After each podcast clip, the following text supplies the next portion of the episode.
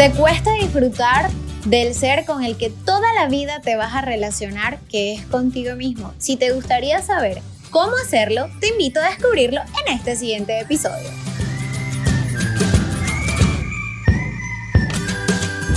Hay momentos en la vida donde sentimos que todo está patas arriba. Empezamos a buscar respuestas afuera sin saber que todas las respuestas se encuentran dentro de ti. Y estas son las piezas esenciales que van armando el rompecabezas de tu mente. Este espacio está dedicado al crecimiento personal del ser más importante que eres tú, donde podrás descubrir esas herramientas que te permitirán ser más consciente y por supuesto alcanzar todo lo que deseas. Mi nombre es Osbelis Valdivieso y me encanta que te pueda acompañar en este maravilloso camino. Hola, hola, encantada de estar nuevamente en este episodio con ustedes y con el tema de hoy, disfrutar de ti. Y a veces, ¿qué tan difícil se nos hace disfrutarnos a nosotros mismos?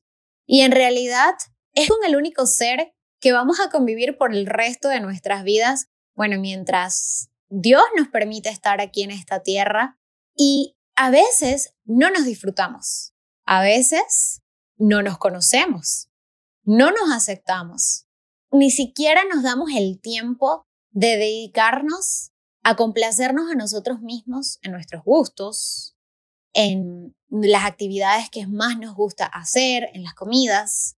Y a veces conocemos más al otro y a nosotros ni siquiera hemos sacado una hojita como para escribir qué es lo que nos gusta y haz la prueba. Pregúntate qué le gusta a tu pareja, a tu mamá, a tu papá, a tu amigo, con las personas que más convives.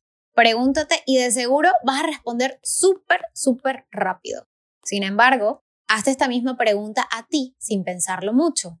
Y a veces pasa que tardas más tiempo en responder, porque a veces no nos conocemos, no nos detenemos a conocernos realmente y más allá de algo superficial, de escucharnos, de sentirnos, de observarnos y no para juzgarnos, porque a veces somos nuestros peores verdugos, nos criticamos, nos juzgamos y cuando tú puedes empezar a relacionarte contigo mismo, tú puedes empezar a construir esa relación maravillosa contigo, con los demás y por supuesto que empiezas a generar relaciones más sanas e interpersonales mucho más saludables.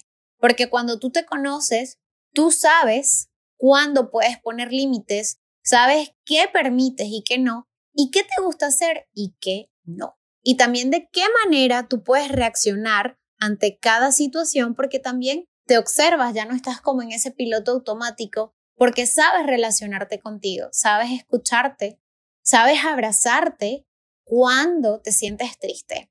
Algo que a mí últimamente me ha pasado es que antes, cuando yo me sentía triste o cuando tenía ganas de llorar, cuando estaba como en esos días que a veces decimos ni yo misma me soporto, decía, ya quiero salir rápido de esta situación, ya quiero como estar bien, estar feliz, estar contenta, ¿por qué?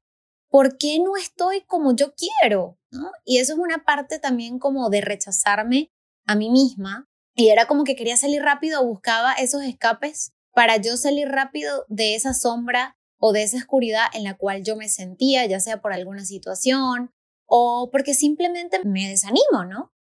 Cuando en estos días, la verdad, he hecho conciencia que me he sentido así y he decidido abrazar. He decidido decir, así me siento, pero sé que soy luz y también tengo mis sombras. Y esto es parte de lo que también yo soy. De que me puedo sentir triste, me puedo enojar, que de repente puedo equivocarme, puedo cometer errores, como todos los seres humanos. Puedo estar un día donde no tengo ánimos de nada o de repente estoy muy feliz, estoy muy contenta, pero cuando tú te permites relacionarte contigo mismo y disfrutas, no es nada más disfrutar de esos momentos donde siempre estás feliz, donde siempre tienes una sonrisa. No, es también entender que tenemos esta otra parte que de repente no nos agrada tanto, ¿no? Pero cuando tú te permites conocerte, tú te relacionas con esas dos partes que eres, se puede decir el yin y el yang. Esa luz y esa oscuridad que somos, esos momentos donde somos tan alegres o donde también somos, nos da mucho miedo una situación, donde nos sentimos tristes y donde también sentimos tanto amor. Entonces, cuando tú te permites disfrutar esos momentos, disfrutar ese viaje emocional, ahí tú te estás relacionando contigo mismo, cuando no te rechazas, cuando empiezas a darte ese amor propio que no esperas que otro te lo da, sino que tú mismo te lo puedes dar, aceptándote tal cual eres. Cuando dejas de criticarte, de juzgarte, de sentenciarte, de diagnosticarte, empiezas ahí a darte ese amor propio cuando empiezas a quitar ese enfoque en tus defectos o eso que te hace diferente. ¿Qué tal si lo empiezas a ver como algo diferente y te empiezas a aceptar tal cual eres es cuando te das ese amor propio y dejas de esperar lo del otro, porque cuando esperamos que el otro nos llene, nos dé el amor, nos llene esas carencias, esas necesidades, por supuesto que no nos estamos relacionando con nosotros, sino estamos esperando que alguien más llene nuestros vasitos y no te disfrutas.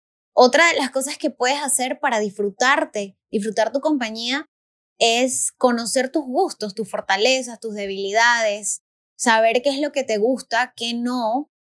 Y mm, antes a mí me pasaba, de verdad, se los confieso, cuando llegué aquí a México, yo no me soportaba. Yo no soportaba estar conmigo porque yo era como como que yo quería, a juro, convivir, compartir con los demás para sentirme bien. Yo estar en mi cuarto solo era como que ponerme a llorar nada más y decir, ¿por qué no estoy reunida con la gente? ¿Por qué no tengo amigos? ¿Por qué no estoy haciendo algo, algo divertido? Y ahorita puedo disfrutar tanto de mi compañía que me puedo quedar un viernes, un sábado en mi casa, este, acostada viendo alguna película, viendo algún documental o simplemente aprendiendo más del desarrollo humano y eso es disfrutarme. Ya no necesito, juro, de la compañía de alguien más para yo sentirme bien. Entonces, cuando tú conoces tus gustos, cuando puedes sentirte con la mejor compañía que es contigo, tú empiezas a disfrutar de ti. Y otro de los puntos que también es bien interesante es cuando tú te complaces a ti. ¿Cuántas veces te ha pasado que dejas de complacer, que te dejas de complacer a ti para complacer y agradar al otro. Y nos han enseñado que darle amor al otro y dejarnos de dar amor a nosotros, ponernos en segundo lugar, es realmente el amor.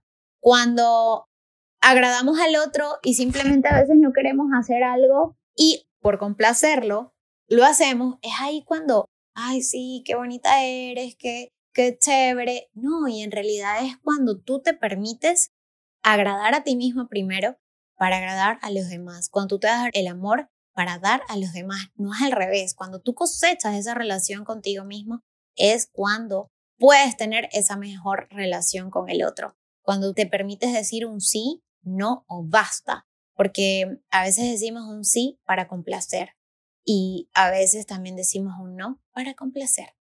Entonces todo esto, todo esto te lleva a disfrutar de ti, aceptarte, a conocerte, a escucharte, a observarte, sin juicios, sino relacionándote contigo, escuchándote en ese silencio. A veces estamos en nuestro cuarto y necesitamos esa bulla externa del teléfono, del televisor o de las demás personas.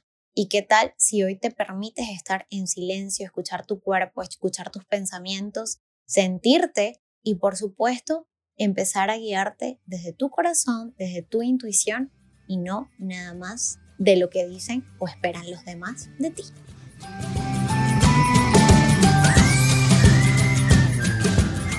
Conciencia Fit, tu espacio de ejercicios prácticos para que trabajes internamente en ti.